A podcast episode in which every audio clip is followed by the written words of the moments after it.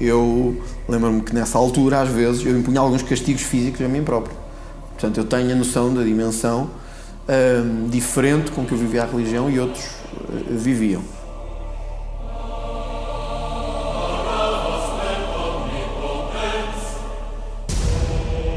Castigos físicos sem Físicos, com, com materiais religiosos de, de, de, de castigo, como o silício ou outros.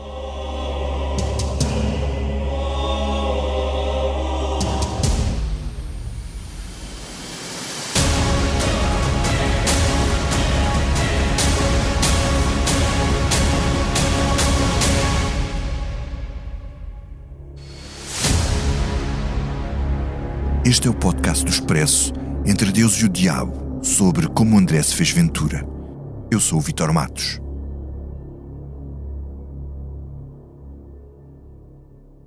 Quando André Ventura foi para o seminário aos 17 anos, contra a vontade da família e dos pais, que não lhe deram uma educação religiosa e para quem era difícil perceber aquele chamamento, ele idealizou que ia viver uma experiência espiritual única como se entrasse para um convento em busca de uma ascese distante da vida mundana, porque sentia a transcendência de forma muito profunda. E ainda hoje ele acha que a sua espiritualidade era mais densa e menos degradada que a dos outros que lá estavam. Mas não foi assim. Ir para o seminário não é como ir para a clausura meditativa. João Gonçalves, um dos rapazes do mesmo grupo de jovens de André Ventura em Mem Martins, que naquela altura também foi para o seminário, e que já ouvimos no episódio anterior, dá-nos o contexto daquela decisão radical, num lugar onde os padres lhes pareciam gente feliz. O, o caminho da vocação é sempre um caminho individual. É um caminho feito por cada um, ah, no seu diálogo com, com Deus, naquilo que é a sua fé, naquilo que acredita ser também um chamamento ou uma missão, mas é sempre um caminho individual. Uh, atravessámos ali naquela comunidade, Algrama Martins, também a presença de, de, alguns padres novos, novos de idade, novos também por ali, uh, com grande entusiasmo, uh, isso, ar de felicidade, um ar dito normal, não aquele padre de, de estereotipo antigo, mas um padre, um homem atual, jovem atual, feliz, e portanto era sempre um exemplo de felicidade também nos atraía e de dedicação. Portanto, aquilo veio assim um bocadinho neste, com este background de, de um exemplo de padres novos e de homens felizes, um, que se calhar também se foi contextualizando este sentido de, de missão e, quiçá, de, de, chamamento de Deus para, para uma vocação uh, ao sacerdócio. Quanto ao processo do seu colega André, mais novo do que ele um ano, a esta distância, João Gonçalves tem a noção de que terá sido uma decisão complicada, tendo em conta, sobretudo, a incompreensão da família. Tenho, tenho uma vaga ideia de que terá sido um processo sempre. terá sido difícil, tenho essa ideia, enfim, eh, talvez não tenha sido aquilo que teria sido delineado pelos seus pais, para, com um projeto de vida para ele, uh, e pronto, mas, mas na, na, naquilo que era a sua obstinação, a sua defesa daquilo que pretendia para ele, uh, pois muito bem, levou a sua decisão à frente. E bem, se era aquilo que lhe fazia sentido. Antes de entrar no seminário, naquela fase de discernimento, André Ventura fez a experiência pela qual passam os candidatos a padres durante o verão, na chamada Semana de Agosto, para ver se são compatíveis com os rigores e as disciplinas de um seminário. Mas mesmo com todas essas dúvidas e lutas internas ou familiares, em vez de ir de férias, apanhar sol e mergulhar nas praias de Porto Covo, para onde costumava ir com os avós, o tímido André lá foi para a semana seminarista de verão.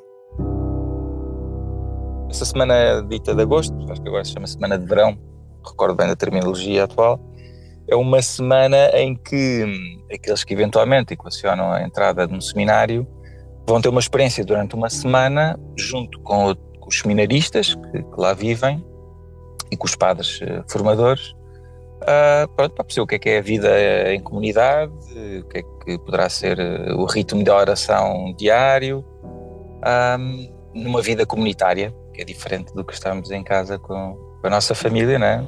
ter um grupo de 20, 30 jovens a viver na mesma casa. Uh, com ideais semelhantes, é certo, mas pronto, em ritmos diferentes, são maneiras de estar na vida claramente diferentes, a vida em, em comunidade. E portanto, essa semana é uma semana de, dessa experiência de contacto e também de algum acompanhamento, de discernimento vocacional por, por parte dos formadores uh, da altura. O retiro, ou uma parte do retiro, acabou por ser menos espiritual do que ele estava à espera. O que não quer dizer que não fosse espirituoso, como nos recorda o mesmo João Gonçalves. Nós éramos ainda alguns, fomos quatro, quatro ou cinco, que fomos da paróquia do Algrão em Martins, uh, e portanto acabámos por ali, dentro de, daquele universo de, de, jovens que lá estavam nessa semana, nós, pronto, tínhamos aquela relação já a priori destes, destes quatro. Um, o, o, André tinha, tinha sempre aquele ar mais uh, introvertido, com alguma vergonha aparente, e nós, os mais velhos, decidimos ir ao quarto dele e agarrar na mobília toda que ele tinha no quarto, enfiar tudo dentro da casa de banho, com ele também lá dentro, antes de uma reunião comunitária. Uh, pronto, deu alguma luta, mas também éramos mais que ele, não é? E, enfim, e depois foi a peripécia dele tentar ah, sair sozinho, nós já na reunião, claro, não é? E o André não aparece, o André não aparece, nós só nos rimos. Uh, e pronto, depois lá vem esbaforido e meio suado e bem encarnadinho, uh, depois de tentar ultrapassar a montanha de móveis, colchão e afins de uma casa de banho, com ele também lá alguns no meio, uh, até consegui sair e sair do quarto. Uh, essa é uma partida que fizemos, já, já levou uns anitos. Mas foi engraçado, foi engraçado. Porque ele certinho, quer dizer, o chegar atrasado era impensável uh, e portanto foi assim uma forma também de o desafiarmos. Os pré-candidatos a padres tinham sentido de humor mas um sentido de humor igualzinho aos outros jovens da idade deles. As partidas eram uma praxe, tudo ainda mais distante da ideia imaginada que André tinha de uma escola espiritual para o sacerdócio. Estas brincadeiras aconteciam muito, e claro, só rapazes, tudo entre os 14 e os 17 anos. Por exemplo, nós, eu, eu essa ideia, tenho, eu essa situação tenho uma ideia, mas relativamente difusa.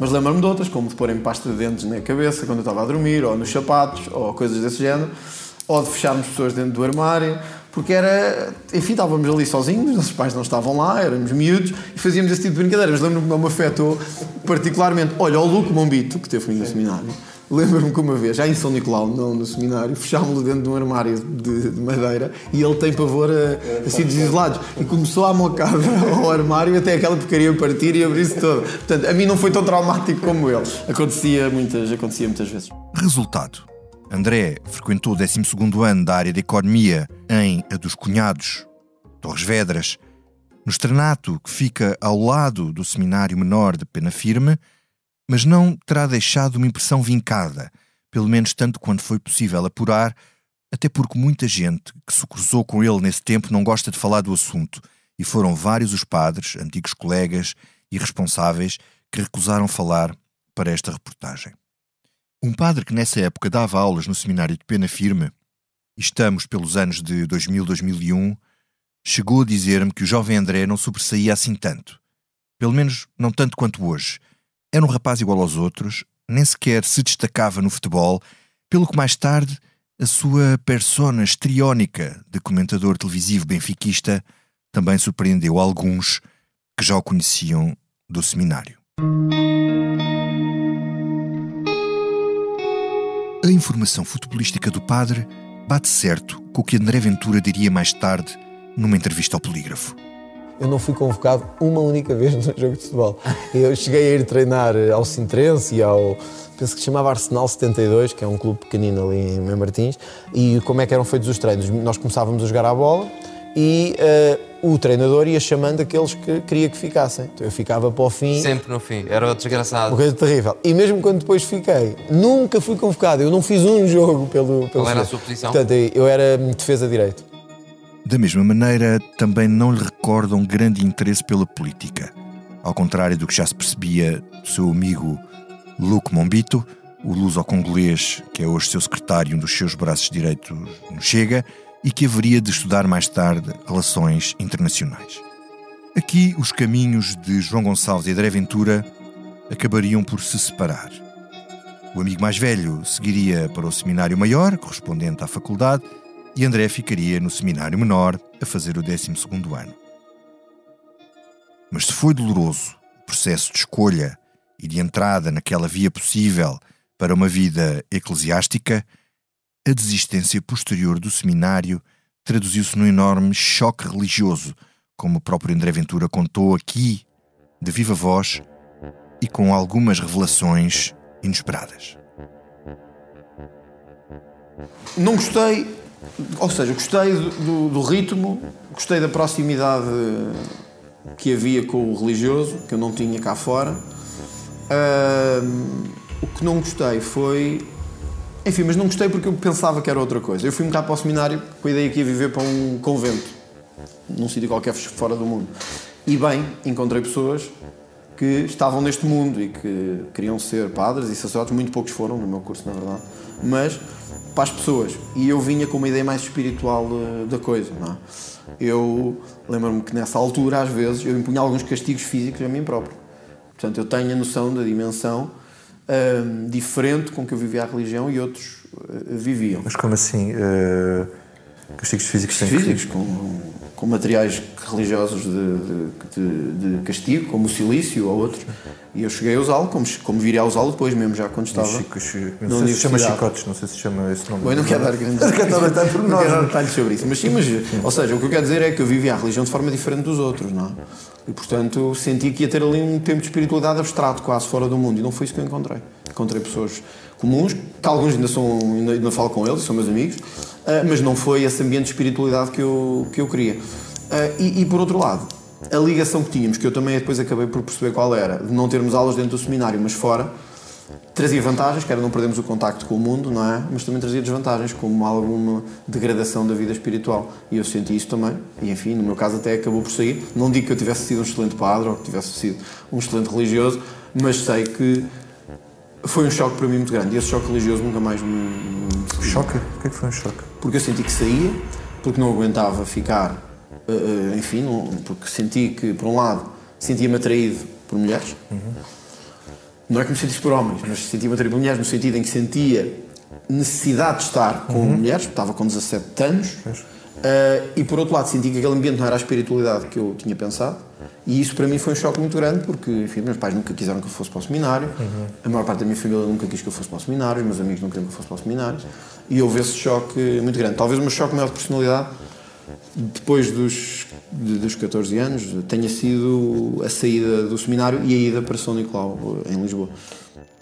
Um padre com responsabilidades num seminário de Lisboa e que pediu para não ser identificado explicou-me ter ficado surpreendido quando leu a entrevista de André Ventura ao Expresso com estas confissões a admitir que tinha praticado as mortificações do corpo porque não é uma proposta que se faça nos seminários e classifica este tipo de prática como de uma espiritualidade descarnada totalmente desadequada, sobretudo num adolescente com pouco tempo de catequese, ainda sem maturidade espiritual de vida e que provavelmente aspirava a uma ascese por um caminho errado.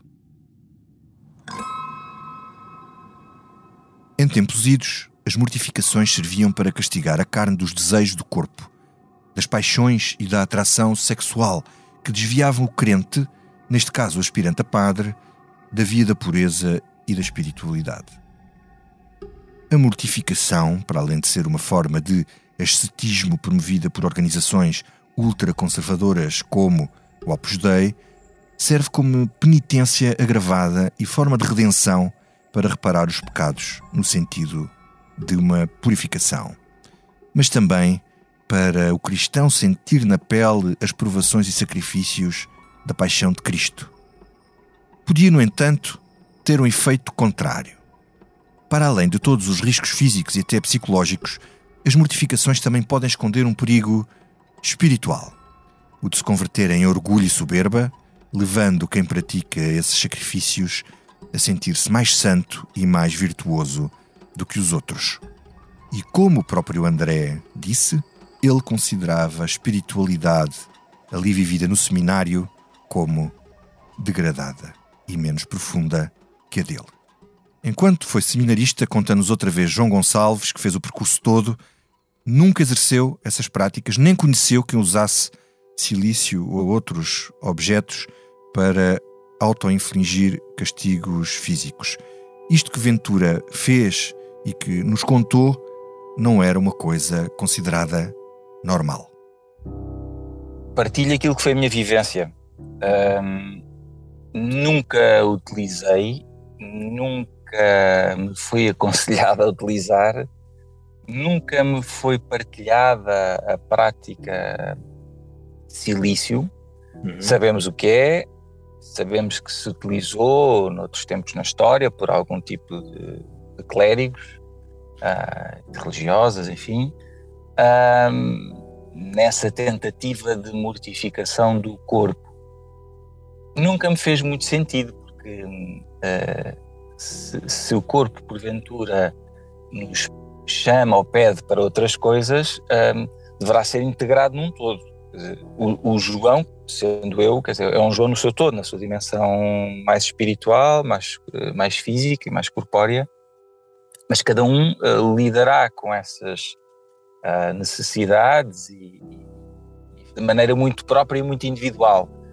No processo formativo, acredito verdadeiramente que nunca ninguém uh, sugira, pelo menos naquilo que, são, que é a formação diocesana, a utilização de, enfim, de tal, tais instrumentos para, para debelar aquilo que seriam os desejos ou vontades, enfim, corpo. Acredito eu que no, no caso do André terá sido isso, né? essa, uhum. essa necessidade de calar uh, algo que, que, cada vez levantava mais alta a sua voz, não é? o seu corpo, um, e que não integrando naquilo que é uma relação afetiva com, com Deus e com a sua igreja, pronto, procurava calar ou, ou silenciar ou demonstrar aqui alguma supremacia da razão.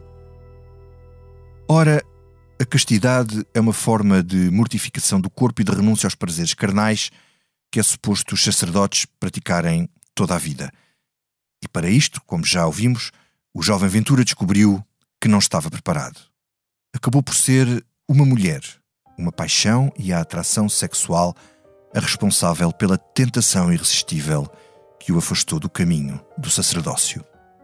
Eu, eu, estive com ela depois, não naquela altura, mas porque ela foi para a mesma faculdade que eu, e ela, ela percebeu que eu estava no seminário, porque o seminário tinha aulas com uma escola ao lado, que era o externato, aquilo não era, as aulas não eram dentro do seminário. No, portanto, os rapazes estavam no seminário tínhamos aulas com raparigas. Eu tinha na minha turma, como era de economia, tinha aulas com raparigas. E ela era uma dessas. Agora não lembro que turma, eu acho que era só filosofia e português, mas conhecia aí. Ali não tivemos nada, apesar de termos ficado amigos e até bastante próximos, mas viríamos até depois na Faculdade de Direito da Universidade Nova de Lisboa. Uma coisa uh, muito pouca duração. Uh, e enfim, eu sei que ela não quer falar eh, sobre isto, eu respeito isso, mas enfim, é o que é. E, e, do que vi, até me criticou várias vezes publicamente. Uh, em, em páginas, nas páginas delas, eu respeito isso, não vou meter nisto, que ela não é uma figura pública, não deseja ser, não desejou ser. André Ventura não revela quem foi esse amor fugaz responsável pela sua dolorosa crise existencial. Mas se não fosse por ela, certamente seria por outra. E a verdade é que o caminho do rapaz não era o do celibato. Pelos vistos, o caminho da rapariga também não coincidiu com o percurso político de Ventura. Não sabemos quem é ela, mas parece que lhe faz críticas nas redes sociais. Isto é um padrão. Quase todas as pessoas com quem falei não se recordam de André Ventura defender as ideias que viria a defender como líder político. Em todo caso, abandonar o seminário não é uma decisão fácil, como explica mais uma vez João Gonçalves, que fez o caminho todo, foi ordenado padre, exerceu ao longo de um ano e depois renunciou aos votos, casou e tem um filho. Hoje é delegado de propaganda médica. Eu, eu costumo dizer que é, foi muito mais difícil a tomada de decisão de deixar de exercer do que a da entrada para o seminário, claramente. Até porque um, a entrada para o seminário é como um namoro. Não sabe se eventualmente se vai casar, se não se vai casar. É uma fase de namoro. E ir para o seminário é uma fase de namoro. Conhecimento, nós próprios, daquilo que é a relação com Deus e com a igreja, enfim. Mas depois dá-se o casamento, uhum. fazendo aqui a analogia, que é a ordenação, é? e que se acredita ser para, para sempre e para toda a vida, como a maioria dos, dos casamentos, sempre um dia de cada vez. A saída é a sair daquilo que, é uma, que uma pessoa andou muitos anos a preparar-se para, é? ainda só alguns anos de formação, sete anos, pelo menos, de seminário maior, e, e, perceber que tem a sua vida organizada, a sua, enfim, um olhar mais externo, a sua atividade profissional, a sua vida organizada e, e é deixar tudo isso. Né? Deixar tudo isso também por outra incógnita. Também não, não enfim, não, nunca há certezas de nada. Mas sim, um processo doloroso. O caminho não era aquele. Mas para continuar em frente, sem deitar fora o que já tinha percorrido, não era suposto voltar atrás, voltar à família e à vida no subúrbio de Mamartins. No fim do secundário, André não regressou à casa dos pais. Concorreu à Faculdade de Direito da Universidade Nova e entrou, pois, como já vimos, tinha-se tornado um excelente aluno, e preferiu ir viver para a residência de São Nicolau, na Baixa de Lisboa, mais uma vez contra a opinião da família, para manter uma vida de comunidade e espiritualidade. E foi aí que o padre Mário Rui Pedras se tornou fundamental na vida dele, como tínhamos visto no episódio anterior. O homem cuja fotografia ele tinha em cima da sua secretária de deputado. Porquê é que sai para São Nicolau e não vai ver para a casa dos pais? Porquê é que vou para São Nicolau? Porque eu queria manter uma vida de comunidade e de espiritualidade, apesar de ir para a universidade. Portanto, porque eu saí do seminário, mas o seminário não saiu de mim. E eu quis manter o que é que era possível dentro de um. viver num seminário, uh, mas estando a ter aulas e, e fazendo universidade. E São Nicolau era a melhor oportunidade que tinha para isso.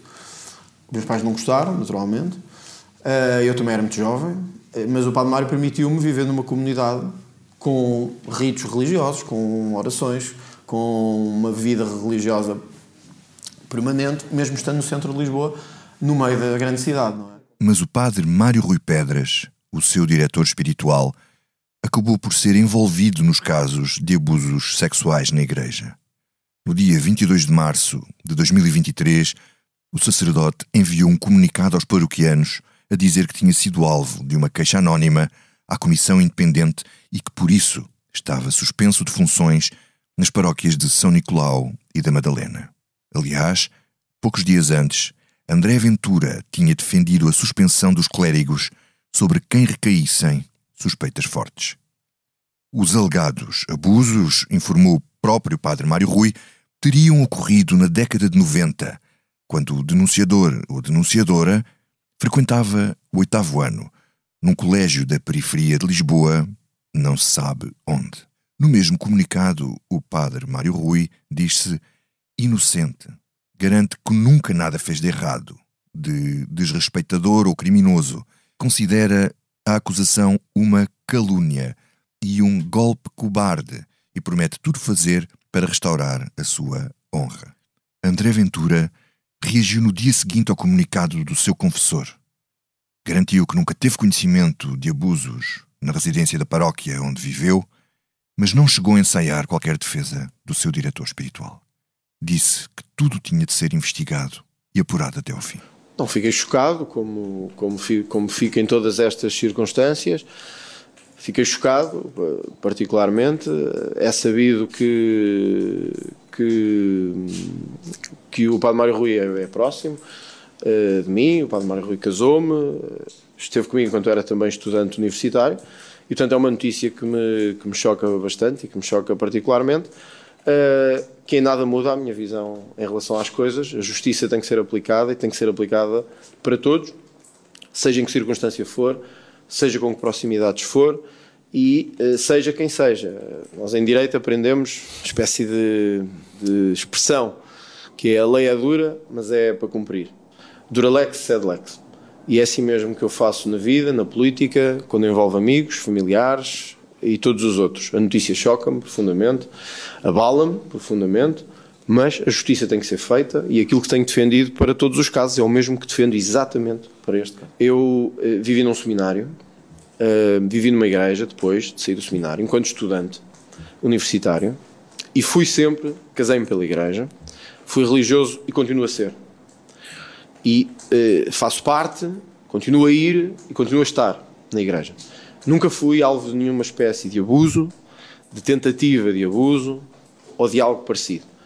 Nunca assisti, enquanto estive no seminário ou na igreja de São Nicolau ou noutra, a qualquer ato menos próprio ou que me levantasse suspeita por parte eh, de ninguém e muito menos por parte desse sacerdote, do Padre Mário Rui. Eh, mas é como digo, a notícia choca-me, penso que chocará a todos os membros da comunidade, a que, a que eu também pertenço, penso que chocará a todos os membros da comunidade eh, de São Nicolau, mas eu sou o líder de um partido e o líder de um partido tem que pôr acima disso o interesse nacional e aquilo que é o interesse da justiça.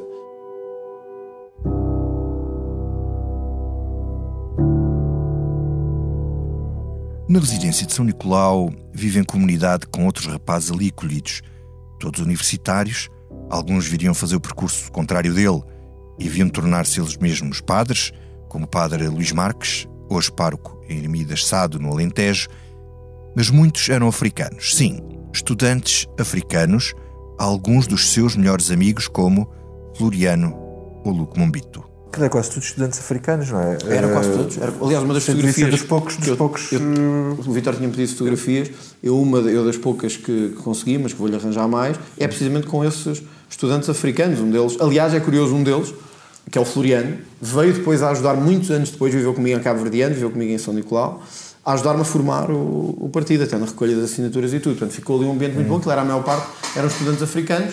Eh, e, e que vinham dos PALOP e, queriam, e que vinham recomendados por dioceses ou por igrejas dos PALOP e eu tive esse contacto com eles quase todos. Havia um ou outro, o Padre Luís Marques era, era branco, é branco e também esteve comigo lá, lembro-me de um ou outro, mas a maior parte era PALOP, portanto foi uma experiência também muito, muito interessante. Aí já mais conservadora do ponto de vista dos Mas ia valores. perguntar, eh, acho que não era naquela altura, mas depois tornou-se ainda mais conservador do que o ídolo, acho que do Padre para lá, com as missas em latim e tudo. O que é que acha disso? Quer dizer, já foi. Eu já fui, O que é já- que pensa de- desse tipo de. Eu, eu já fui e compreendo, não vou, não, não- já fui, mas não, não- depois não, não, não fiquei um cliente regular, digamos assim. Fui, percebo, eh, mas não, não, enfim, não, não frequentei. Eu, aliás, a maior parte das vezes que fui à missa a São Nicolau e continuo a ir é com o Padre Mário Rui, é com ele que continuo a fazer. Mas compreendo que haja pessoas que no meio desta, enfim, desta espiritualidade mais degradada em que vivemos, que queiram ter missas em latim porque é uma espécie de remissão para, eh, para, para, as, para as escrituras. Embora, eh, na verdade, eu estou convencido que a missa em latim hoje acaba por ter utilidade apenas para alguns porque a falta de compreensão leva a que também a dimensão espiritual seja melhor, não é? seja pior. Saiu de seminarista para universitário, mas o seminário não saiu dele. E se o seminário não saiu dele, a afirmação pública do seu catolicismo, em contraste com as suas bandeiras inaceitáveis para muitos católicos, acabou por lhe criar uma certa vulnerabilidade perante os adversários. Com as referências religiosas omnipresentes no discurso político, o líder do Chega esbateu a separação entre o que é de Deus e o que é de César, de tal maneira que o combate político ao próprio Ventura passou também a ser feito com base em pressupostos e argumentos religiosos. Até Catarina Martins, coordenadora do Bloco de Esquerda, atacou Ventura num debate, atirando-lhe assim com o Papa Francisco. Veja bem, eu, eu sei que, a- eu sei que a extrema-direita não gosta nada do Papa Francisco, mas o Papa Francisco tem uma frase muito sensata a que devemos estar atentos, que é que não podemos ignorar que esta economia mata. Mas nem todos o podem fazer com a mesma autoridade. E certamente Catarina Martins não era quem tinha mais autoridade para citar o Papa contra a extrema-direita. O caso de Marcelo era diferente. Professor Marcelo Sousa, Não há portugueses eu nunca puros. candid- Não há eu portugueses nunca- puros e impuros. Eu- E um Presidente da República não pode distinguir entre portugueses puros e impuros. Eu nunca. Não pode. Eu Temos não que dar o tempo, temos que dar o tempo Não ao- pode. a- a Dá votos, mas não pode. Para- para pode dar votos a uma minoria muito minoritária, mas não pode. Posso falar? Faça favor. Não pode. Pode não falar. posso falar? Pode falar. Claro, está tudo bem. Ah, é que isso não é ah, ser verdadeiramente presidente dos portugueses de bem. É a velha conversa do presidente de todos os portugueses. Marcelo sabia que o seu adversário mais perigoso era André Ventura e não a socialista Ana Gomes. Ele podia ir buscar os votos dos católicos e da direita descontente e podia fazer valer o seu populismo contra o presidente que andava há anos a posicionar-se como um antídoto contra os populismos. Para Marcelo, o exercício era arriscado. Tinha que ser tudo no tom certo para não se deixar arrastar por ele para uma luta na lama, para não se irritar, para não o deixar passar. Não era uma luta fácil de resolver, mas o católico Rebelo de Sousa filho de um ministro do fascismo que conheceu mais direita durante a ditadura enquanto andou de coeiros do que André alguma vez viu em toda a vida, resolveu batê-lo no seu próprio terreno, no domínio da religião. O presidente, à procura da reeleição, sabia que ia ter muita esquerda a votar em si, que não precisava da direita toda, mas em todo o caso era preciso conter Ventura e não o deixar saltar demasiado alto no trampolim das presidenciais. A primeira entidade divina a ser invocada no debate mais visto das presidenciais foi a Divina Providência, por Marcelo Rebelo de Sousa, que é um providencialista. O debate abriu assim. Ora bom, primeiro cumprimento.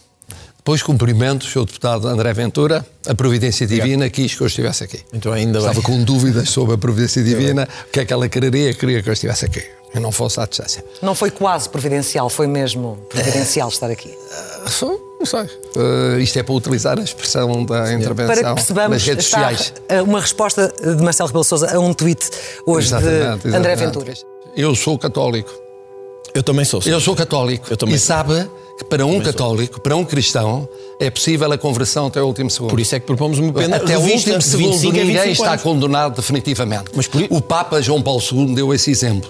Francisco Sá Carneiro lutou contra a prisão perpétua. É, um, é um- uma conquista. Mas qual é o problema de uma prisão perpétua? É Revista de é um 25 problema a de 25 dignidade anos. da pessoa. Não, mas revista de É um 25 problema de 25 dignidade anos, da pessoa. como é em Espanha. Nós é podemos Espanha. encontrar Em Espanha é assim. Aproveitando a deixa do que disse o Sr. Deputado André Ventura, dizer que há uma diferença entre nós. Representamos direitas diferentes. Eu sou de uma direita social. Sendo direita, direita social. Se reconhece na doutrina social da Igreja, no Papa Francisco, na preferência pelos pobres, pelos explorados, pelos oprimidos, pelos dependentes e, portanto, que tem posições do ponto de vista social que são posições que são diferentes de uma direita securitária, de uma direita do medo, de uma direita dos te que enganado. dividem uns dos outros. Eu ah, pertenço a outra direita. Bom, por isso é que eu não aceito a pena de morte. Por isso é que eu não aceito a pena não de prisão perpétua. da- Mas devia, sou- mas devia. Não, mas não devia. Sá devia. Carneiro não aceitou. O Papa João Paulo II não aceitou. São seus exemplos. Sim, mas- não aceitaram. mas não temos que o Papa João Paulo II perdoou aquele que atentou contra ele. Certo. Está cá fora. Sá Carneiro, Mal, mal. no projeto de revisão constitucional em que eu colaborei com ele, foi taxativo. Pena de morte, pena de prisão perpétua. Eu sei disso. Isso é inaceitável. Eu sei disso. A vida proporciona enormes coincidências. E, por sinal, o Padre António, que recebeu André Ventura em Mem Martins e o inspirou para a vida eclesiástica, mais tarde viria a ser pároco no Estoril, numa paróquia frequentada por Marcelo Rebelo de Sousa, de quem chegou a ser confessor. Mas para o padre não havia dúvidas sobre a sua preferência e sobre a sua rejeição entre aquelas duas antigas ovelhas do seu rebanho. claramente fica do lado do, se, não houver te- terceira via, ah, claramente fica do lado do professor Marcelo, quer dizer, de facto um- ele defende uma igreja e uma postura da igreja na sociedade, não é? Eu, eu, eu acho que o Papa Francisco é um, é um, é um gigante, é um gigante, não é? E portanto, quer dizer, pensar o contrário, ou, ou- ou defender uma igreja, ou defender princípios de igreja que não estejam consoantes o pensamento pensamento não, a vida do Papa Francisco é de facto não estar dentro da, da lógica do Evangelho. Há ali, claramente, é notório, para quem gosta ou para quem não gosta, uma, uma, uma capacidade nata de liderança. E isso eh, vem desde, desde que eu conheço. Ele tornou-se, de facto, um líder. Ele tornou-se responsável, responsável dos grupos. Ah, tornou-se líder precisamente pela capacidade que tinha de depois mobilizar pessoas à sua volta, ele eh, a- conseguia atrair, de facto, Ah, era uma pessoa muito de trato fácil, apesar de às vezes não se concordar com ele. Portanto, houve aqui um, um, um caminho que ele foi fazendo que, que o levou a, a, a como direi, a, a hoje ser como é. Naquela altura, a gente lembra que a dizer, não me lembro sequer temos falado de política ou de sistema político.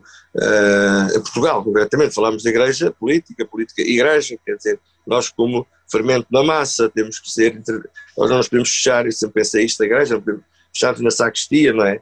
Eu acredito que ele acredita no que diz, sim. Uh, não vou dizer se, se isso é bom ou mau, mas eu acho que ele está convicto daquilo que diz. Mas vamos fazer aqui só uma nota. padre António Teixeira também foi vítima das suas fraquezas e foi condenado em tribunal em maio de 2021 a quatro anos e seis meses de pena suspensa por ter desviado e furtado arte sacra e esmolas da paróquia do Santo Condestável em Campo de Ourique, em Lisboa, sobretudo para comprar carros. Carros usados, de gama média, terão sido 19 os carros comprados pelo então pároco com dinheiro de esmolas e da venda não autorizada de obras de arte. Mas voltemos à história religiosa do nosso André. Um aspecto fundamental para descodificarmos quem é este homem que hoje lidera o terceiro maior partido português no Parlamento e é venerado com o devido culto da personalidade pelos que lhe são mais próximos. Isto também tem a sua inspiração nos ventos populistas que sopram na Europa. André faz como faz Giorgia Meloni em Itália, a nova primeira-ministra italiana de um partido que nasceu dos escombros do antigo partido fascista de Mussolini. Eu sou a Georgia. Sou uma mulher. Sou mãe. Sou italiana. Sou cristã. Não me vão conseguir tirar isto. Ou como faz Santiago Abascal, líder do Vox em Espanha, que leva símbolos e linguagem religiosa para as campanhas e até diz ter monjas de clausura a rezar por ele. Depois destes dias intensos e de tantas esperanças, depois destes dias intensos e cheios de esperanças, tenho a dizer-vos que carrego este Cristo da Boa Morte que um legionário me emprestou até dia 28 e a Virgem de Covadonga, que uma mulher cheia de emoção me entregou precisamente aos pés de La Santina. As monjas de clausura que há pouco tempo me escreveram a dizer que são a retaguarda orante de Espanha. André Ventura fala para os católicos conservadores, mas não só. Cativou também gente das igrejas evangélicas e os evangélicos são mais dados à invocação de Deus na coisa pública do que os católicos, mas mesmo isso não correu bem e acabou com a saída de uma das principais dirigentes dessa ala, da ala evangélica do partido, Lucinda Ribeiro, que se foi embora com esta frase marcante: Deus não é um slogan. Nuno Afonso é um ex-vice-presidente do partido que conhece Ventura desde a adolescência de ambos em Martins. Este cofundador do Chega, que acabou por sair do partido em choque com o líder antes do Congresso de janeiro de 2023, explica-nos como a questão religiosa influenciou o venturismo. Uma nota, a entrevista com Nuno Afonso foi realizada em 2022, quando este já estava em rota de colisão com Ventura, mas ainda não tinha saído do partido. A, questão religiosa é sem dúvida muito importante eh, na definição da, da, da, da personalidade do, do André Ventura no início do partido, de facto, nós tínhamos muito muitos evangélicos. Não, não, não acredito, pelo menos de que eu me tenha apercebido que tenha sido algo planeado. A verdade é que, sendo um partido conservador, as pessoas religiosas tendem a aproximar-se mais desse, desse partido. E, e, houve muitos evangélicos na altura a aproximarem-se e pessoas com alguma influência.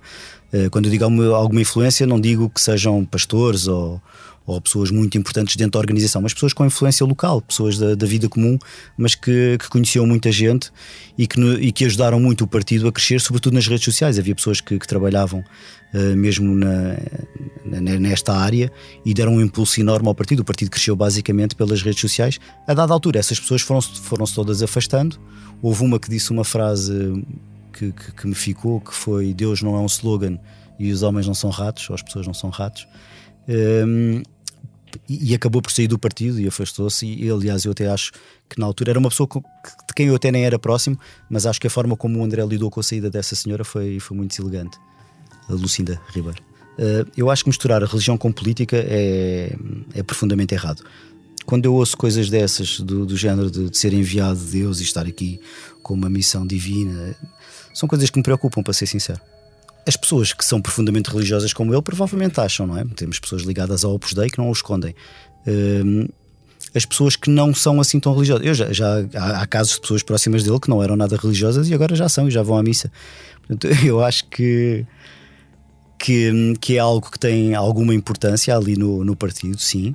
Um, até porque há uma ligação estreita à Igreja e, à, e ao Opus Dei que um, a mim honestamente me preocupa, sobretudo porque é um, estamos a falar de um partido que se diz antissistema. Tal como Vítor Orban na Hungria ou como um partido Lei e Justiça na Polónia, que se dizem os defensores da civilização cristã na Europa e dos valores do cristianismo, ou como Bolsonaro no Brasil, que chegou a dizer que Jesus só não comprou uma pistola porque no tempo dele não as havia. Ele não comprou pistola porque não tinha. Exatamente. Ventura vai mimetizando o discurso religioso da direita radical do resto da Europa e do mundo, como forma de também ir buscar o voto de classes mais baixas ou que aderem à mensagem que tem a dimensão cristã que estava muito afastada do espaço público laico, pelo menos desde o fim da ditadura.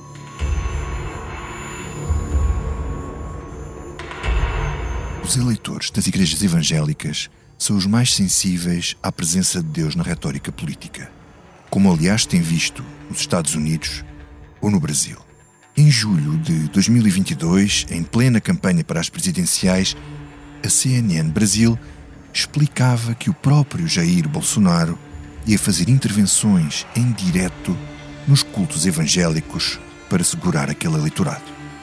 E Bolsonaro traça uma estratégia isso de multiplicação, na qual o pastor, o deputado aliado na sua igreja vai ligar para o presidente, para o presidente fazer uma fala rápida durante o culto. Bolsonaro vai fazer participação então online em todos os cultos. Eu chamo sua atenção, essa é uma estratégia, esse é um eleitorado importante para o presidente de novo e o PT ainda com dificuldade de estabelecer um contato direto às cúpulas dessas igrejas. Ele sabe que não vai ter. Em Portugal, que se saiba, Ventura não fez discursos a assembleias evangélicas. Embora o Chega tenha muitos evangélicos, também não se sabe quantos são. Nos censos de 2021, 186 mil pessoas declararam ser evangélicas ou protestantes. Não é um colégio eleitoral gigante, mas são votos que podem estar à mão. O jornalista Miguel Carvalho publicou uma grande investigação na revista Visão em maio de 2020 a constatar que líderes e pastores evangélicos estavam a fazer campanha pelo Chega e porventura nas igrejas e cultos da Grande Lisboa. Nunca assisti a tal mobilização em torno de um político, disse-lhe um desses protagonistas. Mas mesmo essa realidade já mudou, como nos explica o próprio Miguel Carvalho, jornalista da Visão. No primeiro artigo que eu escrevi sobre o Chega, em 2020, havia um, um peso enorme da, da, das igrejas evangélicas e dos seguidores uh, no Chega. Uh, tinham ficado entusiasmados com a, com a sua eleição como deputado, já havia uh, também algumas movimentações anteriores, mas há sobretudo uma figura-chave que teve uma enorme importância na dinamização da mensagem do Chega nas redes sociais, que foi a Lucinda Ribeiro, que era dirigente nacional e que só à conta dela participava, eh, coordenava 30 grupos eh, de apoio a André Ventura nas redes sociais e participava também noutros 100, que de alguma maneira faziam um cruzamento para as, para, para as, para as mensagens do Chega. Essa realidade esteve presente durante quase todo o ano de 2020, mas a partir de 2021 uh, deu-se uma alteração considerável na, na, na, nos apoios evangélicos ao partido, ou pelo menos na, na, na, naquilo que era o seguimento da, da mensagem política de, de, André Ventura. De alguma maneira, o, os, os, próprios dirigentes evangélicos ou conotados com esse setor foram sendo afastados pela própria direção e pelo próprio André Ventura. Uh, Lucinda Ribeiro, inclusive, acabou por sair do partido uh, e. Um, e hoje nota-se uma clara ascensão dos setores católicos ultraconservadores, eh, ligados não só ao Opus Dei, mas também eh, ao Movimento Comunhão e Libertação, entre, entre, entre outros setores. Não quer dizer que não haja, obviamente, ainda um vasto conjunto de, seguidores e até de pastores evangélicos em relação a André Ventura e ao Chega, mas essa dinâmica criada em 2020 é hoje absolutamente residual. Mas na entrevista que deu ao Polígrafo em fevereiro de 2023, Ventura confirma a presença dos evangélicos no Chega, sobretudo brasileiros, e apela aos crentes em Deus para entrarem no partido. Vamos ouvir. Devemos ter membros de todas as igrejas do país, não é? Todas. Mais da católica, porque é a maior. Eu disse nessa entrevista também que há uma grande presença evangélica no Chega, isso não há dúvida. Uh, e é positiva, não só de portugueses como de brasileiros que vieram viver para Portugal. Uh, e estão muito, são muito apoiantes do Chega. Alguns fazem parte de estruturas. Estou-me a lembrar da Madeira, onde a vice-presidente é brasileira. Mas conhece membros da, uh, da IUR dentro do, do eu Chega? Eu não conheço pessoalmente, mas se calhar existem, não é? Mas tenho a certeza que existem, em números. Agora, não, se me se conheço Sim. alguém, pessoalmente okay. não conheço. Não é? Vamos passar então agora, a outro tema. Eu queria deixar isto também claro. Sim. O facto do Chega estar a crescer muito e receber estes membros de várias igrejas a mim não me causa nenhum problema. Eu acho que isso é positivo. Nós queremos que quem acredita em Deus, quem fala de Deus, quem acha que Deus devia ter presença no espaço público, quem acha que os valores do cristianismo se estão a perder, que seja parte do Chega e que venha para ajudar, sejam católicos, evangélicos, protestantes, uh, ouça, até muçulmanos, tudo, nós temos de todas as religiões, muitos judeus também, e portanto, eu acho que o Chega neste momento, acho, mas não tenho números, portanto não me vá dizer depois que eu não dei os números certos, não, não os tenho. Eu acho que o Chega é o partido neste momento que tem o maior número de pessoas dentro que professam uma determinada religião. Acho. Há um lado instrumental nesta apropriação. Pode ser sincero, mas dá jeito. Mas uma coisa é a intenção de André Ventura, outra são os resultados. Dois estudos do Instituto de Ciências Sociais, apresentados numa conferência em dezembro de 2022, concluíram que os eleitores do Chega são menos religiosos do que os eleitores do PSD ou do CDS. A investigadora Marina Costa Lobo, que trabalhou com base nos estudos pós-eleitorais sobre as legislativas de 2022, disse ao público que há duas possíveis razões para a falta de religiosidade dos votantes no Chega. Primeiro, tem um eleitorado mais jovem em teoria, mais laico. Segundo, é ideologicamente mais diverso porque os eleitores de Ventura não se transferiram todos da direita nem do PSD. Isto parece uma conclusão contraintuitiva, mas noutro trabalho, os investigadores Lia Haina e Luca Manucci acrescentaram o dado que pode explicar esta realidade. Uma grande parte dos eleitores do Chega provém da abstenção. Logo, não são os eleitores tradicionais da direita com mais tendência para serem religiosos. A politóloga Lia Heine, uma alemã que está em Portugal desde 2019 a estudar o eleitorado da extrema-direita e que é investigadora auxiliar do ICS, explica-nos como chegou a estas conclusões. É, sim, então é bastante interessante porque quando comparamos os eleitorados podemos ver que, claro, é uma comparação com o eleitorado inteiro, então o eleitorado também de esquerda, o eleitorado de Chega é mais religioso. Mas, uma vez que olhamos dentro do eleitorado de direita, é, é, claro que as pessoas mais religiosas votam mais na direita tradicional, então no PSD e no CDS.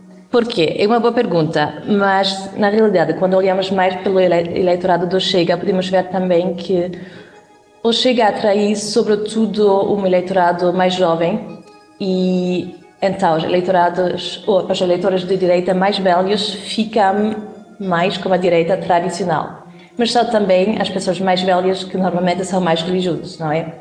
Então, no total, podemos dizer que a religião realmente não é um fator de, de motivação do voto pelo Chega. É assim, mesmo, mesmo que o André Ventura claramente tem um discurso bastante religioso às uhum. vezes, não é um fator que, que, que faz com que as pessoas votem pelo Chega, não é, não é importante pelo voto. Acho que simplesmente não tem efeito porque não é isso que que a gente, os, eleitores acham interessante no Chega. Não isso que é novo. Na realidade, quando comparamos o Chega com outros partidos populistas de direita radical no resto da Europa, o eleitorado é bastante similar e podemos ver que esses eleitores, que no caso de Portugal, muitos deles vêm da abstenção, mas que esse eleitorado é, então, são pessoas mais jovens, como já disse, eh, mais, mais masculinas normalmente, menos educado e normalmente motivado por atitudes populistas, eh, atitudes autoritárias também, podemos ver nos, eh, nos nossos dados que claramente o eleitorado do Chega tem atitudes mais populistas, mais autoritárias que o resto do eleitorado em geral e também que o resto do eleitorado de direita tradicional. Um, são também atitudes anti-imigração que funcionam bastante bem pelo Chega e tudo isso é, não é muito surpreendente porque é o mesmo quase o mesmo eleitorado que podemos ver também em outros países na Europa, por exemplo, na, na Espanha, na França, na Alemanha. Uhum. É isso. Então, o eleitorado do Chega, na realidade, é bastante típico para um partido populista de direita radical, tem um eleitorado bastante bastante definido e por isso não é muito surpreendente que a religião não seja um fator importante, porque na Europa podemos ver isso também, que normalmente religião não é um fator de voto para esse tipo de partido. É verdade que podemos ver muitos líderes populistas de direita que utilizam esse tema de religião também porque, claro, é menos utilizado na direita tradicional hoje comparado com o passado, então é uma tentativa de ativar isso e acho também que esses líderes, e o André Ventura disse isso, são muito inspirados um, pelas Américas. Então, Estados Unidos e Brasil, sobretudo. Os, evang os evangelistas são muito Exatamente. mais propensos a utilizar esta linguagem. Isso, sim. E eles tentam duplicar esse, esse, sucesso aqui, mas não funciona da mesma maneira na Europa, porque aqui não temos um eleitorado evangelista e então não funciona da mesma maneira que funciona pelo Bolsonaro e pelo Trump, que claramente tem um discurso muito religioso e com muito sucesso a, a criar um eleitorado religioso evangelista, mas isso na Europa nunca funcionou e acho que no Portugal também não, não funciona. Mas André Ventura não está focado em corrigir as suas contradições, mesmo que seja através da leitura das encíclicas papais. O que o presidente do Chega rejeita, falo de forma consciente. E os populistas da direita radical já provaram que a credibilidade não lhes interessa. Não é um valor político que o seu eleitorado preze. Vivem da verdade que as pessoas querem ouvir naquele minuto no café, mesmo que seja mentira. Veremos, noutro episódio, como funciona a relação de André Ventura com a mentira e a verdade. Mas na entrevista que deu em fevereiro ao Polígrafo, no fundo, o líder do Chega admite que afinal diz o que as pessoas querem ouvir. O Chega não faz política com base na mentira, não é isso que procura procura expressar aquilo que as pessoas sentem. E isso foi uma grande mudança e muita gente vê isso como, como uma coisa disruptiva, às vezes até mentirosa, eh, ou forçada da realidade e também, porque há momentos em que a realidade não é preto e branco. A religião, como outros aspectos do discurso, e vamos falar de forma benévola, usando aqui a expressão de Ventura e dizer disruptivo, é uma forma de se aproximar a um certo tipo de eleitores.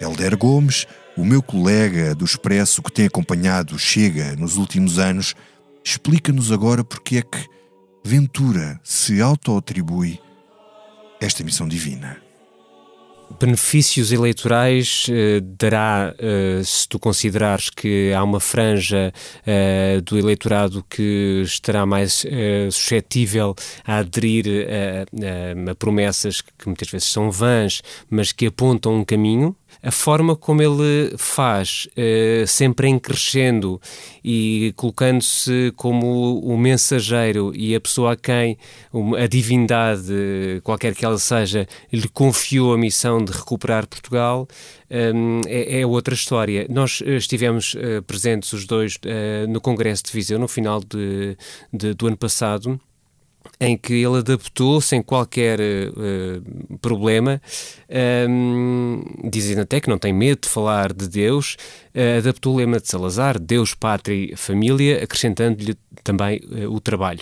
E dizia trazer um terço sempre, sempre consigo, hum. exibindo de resto depois aqui também no polígrafo, no dia seguinte, sacou do, do terço que tinha no bolso do Blazer e, e, e, pronto, e assim, e assim vai passando a mensagem uh, de que Deus uh, está com ele e ele está numa missão uh, divina. O Conselho Nacional de Évora, em 2020, ehm, significou a absorção do Partido Pró-Vida, uh, de Manuel Matias, que ainda continua como, como assessor uh, de, do, do, Chega atualmente, uh, foi a absorção de um partido que é claramente, lá está, como, como o nome indica, pró-vida, portanto é contra a interrupção voluntária da gravidez e tem ali uma série de valores, diria cristãos, mas que quando tens o, o, o, a, obra católica das migrações a alertar para os perigos da xenofobia no discurso uh, político, isto é sintomático de que uh, quem Ventura e o Chega dizem representar e falar em nome de, não se sentem nem representados e sentem-se até bastante insultados com a constante invocação de lá está, do santo nome de, de Deus em vão. Uh, quanto aos evangélicos, Vêem-se muitos, nós sabemos que há uma grande comunidade uh, brasileira e evangélica uh, em Portugal, a viver em Portugal, e a cada convenção, a cada convênio do partido, seja ele qual for, Congresso, Conselho Nacional, um, ehm, vêem-se cada vez mais a subir ao palanque para discursar um, ehm, muitos brasileiros. Portanto, uh, isso ele acaba por conseguir captar também essa vertente mais que nós aproximaríamos mais de, de, de seita. Um, se tu recuares até ao, aos primórdios do Chega, estamos na altura em que ainda se chamava Basta, uh, estávamos em maio de 2019, o próprio Patriarcado de Lisboa, portanto, na figura de Dom Manuel Clemente, fe, fez uma publicação uh, que, que, durou mais de duas horas, em que apelava ao voto nos, no Basta, agora chega, no Nós Cidadãos e no CDS. Isto porque eh, considerava que eram três forças políticas eh, contra o aborto, a eutanásia e outras políticas consideradas de defesa uh, da vida. Claro que aquilo criou Sururu, por ser o Basta, agora Ventura, e o Patriarcado de Lisboa acaba por fazer um meia-culpa um, depois de, deste apelo ao voto uh, no, no Basta. Depois, no, já, já em novembro de 2020, eh, enquanto André Ventura era deputado único eh, ainda, ele chega a entregar na Assembleia da República um projeto de resolução de monitorização da comunidade muçulmana e recomenda ao governo a criação de uma equipa especial para vigiar a comunidade muçulmana em Portugal. Isto significa o quê? Significa que a religião predominante em Portugal é esta e nós não queremos cá a, a, a comunidade muçulmana a, a fazer das suas colocando, colocando, uh, ou, ou, colocando os muçulmanos como sinónimo inevitável de, de terroristas. Antes de terminarmos este episódio, volto ao Dr. Fausto, o livro de Thomas Mann, uma das obras mais inspiradoras para André quando jovem. E lembro aqui o que o diabo disse a Adrian, o protagonista, quando lhe propôs a compra da alma e lhe colocou como numa montra de venda de produtos estas palavras. Nós fornecemos êxtases e iluminações, experiências de emancipação e desenfriamento, de liberdade, segurança, leveza, uma sensação de poder e de triunfo, de tal maneira que o nosso homem não acredita nos seus sentidos, incluindo, ainda por cima, a colossal admiração pelo que faz, os arrepios da veneração por si próprio que o levam a supor-se um porta-voz cheio de talento, um monstro divino.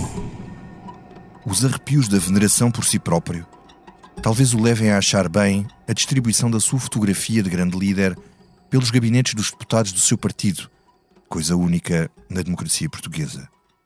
No próximo episódio, vamos saber quem era o André na faculdade, a estreia no PSD e o Erasmus em Salamanca quando ainda cheio de talento, ainda não se tinha como um monstro divino com uma colossal admiração pelo que fez. Isto enquanto esteve entre Deus e o diabo. A história de André antes de ser Ventura. Eu sou Vitor Matos e este podcast tem a sonoplastia de João Luís Amorim e capa de Tiago Pereira Santos. O apoio à edição foi de David Diniz, Eunice Lourenço e Helder Gomes. E no apoio à produção esteve João Martins. Nas dobragens, este episódio contou com as vozes de Rubem Tiago Pereira, Teresa Canto Noronha e João Morim. As redes sociais são da responsabilidade de Pedro Miguel Coelho e Pedro Almeida. A coordenação do projeto é de Joana Beleza.